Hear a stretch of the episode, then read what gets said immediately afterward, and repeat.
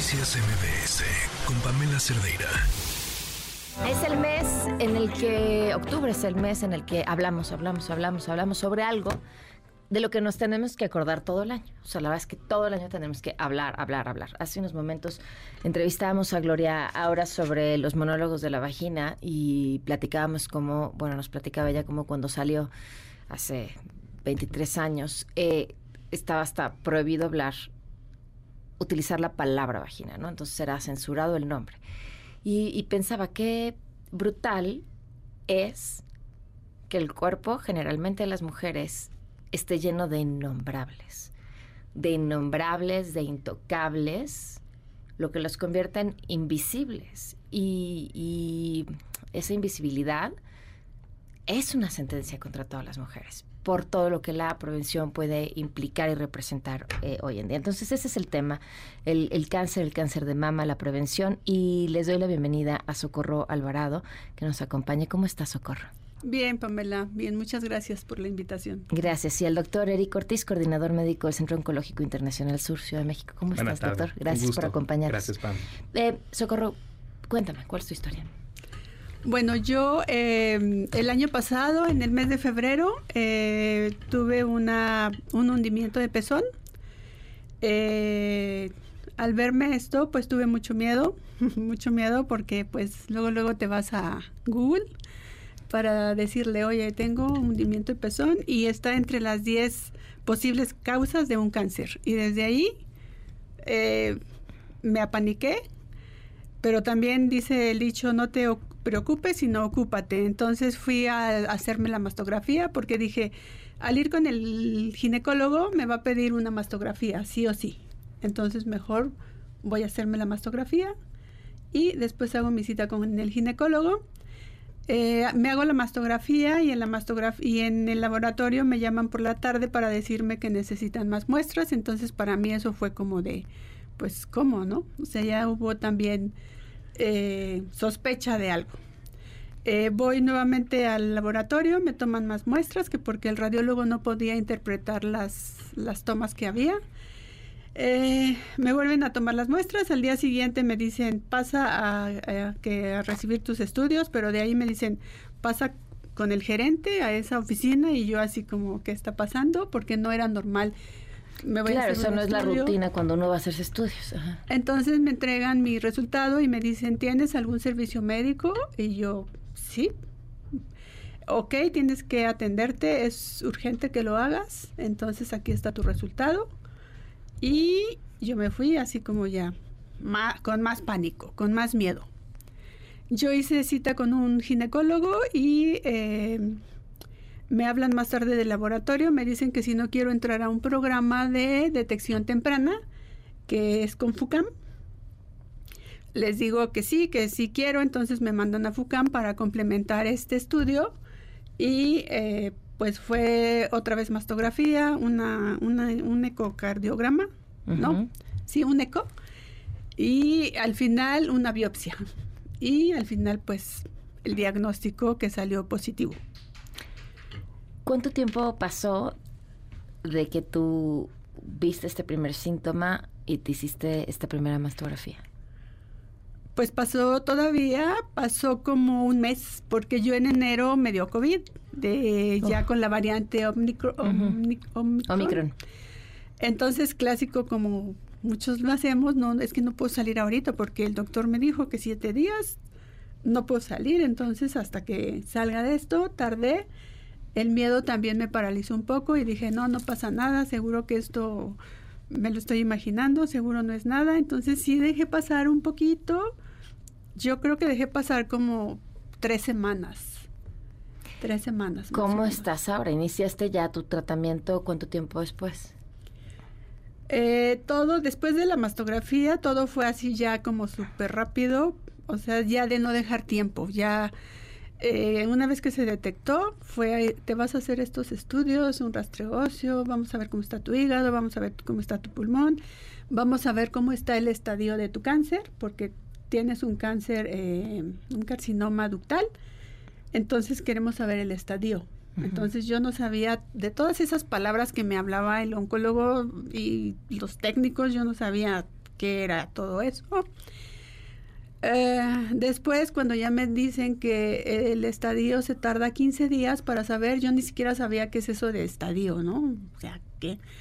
Entonces ya me dicen que hay cinco niveles en los que puede este, clasificarse el cáncer. Ya cuando vamos al resultado, me dicen, estás en etapa 3 avanzado, pero curable. Entonces, pues yo un día antes lloré mucho porque dije, no sé qué va a pasar, y si me dicen que estamos en etapa 5 y ya cuando no es curable, no sé qué vaya a pasar. Entonces, al otro día llego a consulta y me dicen, estás en etapa 3 avanzado, pero tu cáncer es agresivo. Y yo, ok, ¿y qué sigue? Cuando me dicen curable, pues me volvió un poquito esa, ese, me volvió esa, ¿cómo dicen? Te volvió el cuerpo al alma. el alma al, el cuerpo, alma al cuerpo. La paz. La paz, un poquito, un poquito, porque después viene el miedo a qué sigue, o sea, qué sigue aquí. Entonces ya me dijeron, sigue Tienes un tumor de 7 centímetros, es un tumor muy grande, hay que disminuirlo, vamos a iniciar con quimioterapia. Cuando escuché la palabra quimioterapia, yo empecé a llorar porque yo lo relacionaba con la gente eh, sin pelo, toda delgada, que se muere. Entonces, en lugar de decir, en lugar de pensar que una quimioterapia me iba a ayudar, yo la palabra quimioterapia era, me voy a morir. Después eh, sigue una cirugía, porque si hacemos una cirugía con un tumor grande puede regarse y puede complicarse. Okay. Entonces inicio con un tratamiento de quimioterapia que fue muy largo, de, de, abril a octubre. Después viene una cirugía y después viene la radioterapia. Y en cada fase siempre fue el, ¿y ahora qué sigue? ¿Y cómo me va a ir? Y está respondiendo y voy a estar bien porque estoy siguiendo el lineamiento de la ciencia, de la medicina, porque quiero estar bien, pero siempre con esa duda de la quimioterapia está funcionando, la cirugía retiró el cáncer, la, radioterapia no me va a dañar otros órganos. Y actualmente estoy terminando el día de ayer con mi tratamiento de inmunoterapia. Toqué la campana en COI. Muchas felicidades. Gracias. Este, esto como símbolo de la victoria de que ya seguí mi tratamiento y ya estoy bien. Ahora solo falta que me hagan un PET para saber que el cuerpo está realmente limpio de cáncer. y yo espero que, que sí. Yo espero en Dios que sí. Y bueno, pues todo esto que tuve que atravesar con mi esposo, con mi familia, con mis hijos, eh, fue una lamentable noticia para todos porque bien dicen que el cáncer no lo tiene solo el paciente, sino la familia y la familia más cercana. Y también se dice que el cáncer es una enfermedad oscura, que parece que estás en un túnel donde no ves cuándo vas a ver la luz. Entonces ahorita yo siento que ya salí de ese túnel, estoy viendo esa luz y estoy todavía eh, pues en seguimiento, en seguimiento con, con más estudios que se tengan que hacer. Doctor, ¿de qué hablamos? Gracias por tu testimonio. Y estoy segura que ese PET va a salir muy bien. Sí, muchas gracias. ¿Qué, ¿De qué hablamos cuando hablamos de, de, cáncer de mama en México? ¿Cuáles son esos datos? Sí, cuando hablamos de cáncer de mama en México, hablamos de la principal neoplasia que se está diagnosticando en nuestro país y que desgraciadamente es la que ocasiona mayor cantidad de muertes en nuestro país. Si nos vamos con los números fríos, que luego también podemos dimensionar la magnitud de un problema cuando escuchamos los números, de los casi 200 mil casos de, diagnóstico nuevo de cáncer, prácticamente casi una sexta parte corresponden a un cáncer de mama. Anteriormente, pues el cáncer de mama no, no visualizaba, pero también tiene que ver mucho con los métodos diagnósticos que se están implementando. Aquí también algo muy importante y de lo que comentaba Socorro es la etapa clínica del cáncer.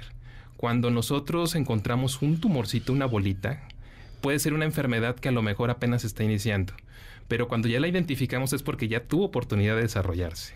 Lo ideal es que prácticamente diagnostiquemos el cáncer de mama cuando prácticamente no hay síntomas. Y eso es la mastografía, nada más. Para eso nos ayuda el estudio de tamizaje, que en este caso, la mastografía. ¿El ultrasonido no puede reemplazar la mastografía? No se debe reemplazar. Si hay indicaciones, por ejemplo, para el ultrasonido, que es para complementar la mastografía, o en dado caso que la característica de la mama de la mujer necesite de un estudio que nos permita conocer mejor la información. Entonces, hay gente que luego dice, y de hecho lo comentaba hace rato con Socorro, el miedo que tiene la mujer por hacerse una mastografía es tan grande que hace que nosotros prácticamente retrasemos un diagnóstico. Es, a ver, eh, está el, por supuesto el miedo y yo lo he escuchado muchas veces, ¿no? no voy al doctor porque qué tal que me encuentra algo, es brutal, es una frase brutal pero además es dolorosísima. Así es. Por favor, ya inventen una forma mejor. Yo, yo, yo sé, mucha gente me regaña por decir esto al aire. Igual hay que hacérsela, ¿eh? Mi queja es incómoda, es dolorosa. Igual hay que hacérsela, ni modo. Este, pero, pero sí, ya la tecnología podría ayudar. Sí, y fíjate que en ese aspecto me acuerdo muchísimo de una paciente que seguramente me va a estar escuchando, que me dice, prefiero mil veces el dolor de la mastografía. Claro, que el, que el dolor y el pesar de lo que viví. Que al final de cuentas, ella como socorro tuvo el respaldo de una familia. Y así como a lo mejor hay situaciones donde uno dice, es factor de riesgo para que te vaya de esta forma, el tener el apoyo de la familia, el respaldo de la familia es un factor pronóstico para que nos pueda ir mejor. Entonces, doctor, eh, mastografía indispensable una vez al año, ¿a partir de qué edad? Por norma oficial mexicana, bueno, por cuestiones de guías, ya no diremos norma oficial mexicana, a partir de los 40 años se recomienda realizar la mastografía. Pero vemos casos de mujeres con cáncer de mama muy jóvenes también. ¿Qué pasa con...? Sí, pero estadísticamente no es representativo. No tanto eso. Lo cuestión es que el estudio de tamizaje es un estudio que se aplica en población sana con la intención de identificar de manera temprana una enfermedad o un problema de salud. En este caso, el tamizaje es con la mastografía. Y aquí el detalle es de que a partir de los 40 años, por cuestiones estadísticas, es donde se intenta identificar un rango amplio de la enfermedad. Ok. Eh, quisiera terminar, Socorro, con una pregunta para ti. ¿Qué no te dijeron? O sea, cada año aquí estamos sentados hablando del cáncer de mama desde diferentes perspectivas, eh, la valiosísima aportación del médico, escuchando a pacientes, y seguro hay algo que, que puedes decir, esto nunca me lo dijeron, esto nunca lo oí, esto nunca nadie me lo dijo. Pues nunca me dijeron que había diferentes tipos de cáncer, las etapas, las etapas, como lo acaba de decir el doctor, eh, cuando se detecta a tiempo, es eh, puede salvar tu mama, puede ser que solo sea una cirugía conservadora, eh, puede ser que ni siquiera necesites radioterapia o quimioterapia y mientras lo detectan a una en una etapa más más alta, pues entonces todo se vuelve muy complicado. Entonces, pues pasas por más cosas, ¿no? mastectomías radicales, eh, más sesiones de quimioterapia, medicamentos. Entonces, bueno, pues lo que no, es, eso es lo que yo no sabía, que en etapas tempranas te va a ir mucho mejor que en estas etapas en donde a mí me lo detectaron. Claro, cuando hablamos de prevención hablamos de detectar a tiempo, básicamente, que es lo que puede salvarnos la vida. Socorro, gracias por tu testimonio. Gracias a ti, Pamela. Muchísimas Y espero que le sirva a las mujeres que nos están escuchando. Seguro, doctor. Muchísimas gracias. Gracias, Pam. Buena tarde. Noticias MBS con Pamela Cerdeira.